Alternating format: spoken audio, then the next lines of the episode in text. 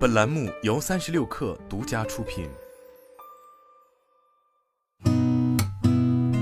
八点一刻，听互联网圈的新鲜事儿。今天是二零二三年九月二十二号，星期五，早上好，我是金盛。据财经网科技报道。不少网友昨天涌入洁柔官方旗舰店，评论此前误将原价五十六点九元一箱的纸巾设置为十元六箱是借机营销，并质疑其是否是国货。对此，洁柔官方旗舰店主播回应称：“我们做纸巾做了四十五年，一九七九年成立，总部在广东中山，是纯国货。此外，我们不会拿自己吃饭的东西开刀，不是营销。”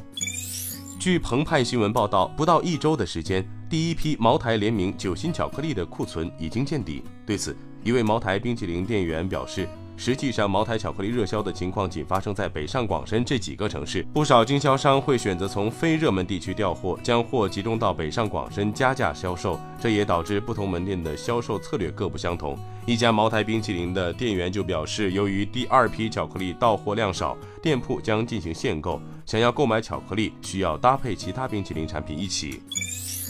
据人民网报道，二零二三年中秋国庆假期从九月二十九号到十月六号，共八天。全国收费公路继续对七座以下（含七座）小型客车免收通行费，免费时段是九月二十九号零时到十月六号二十四时。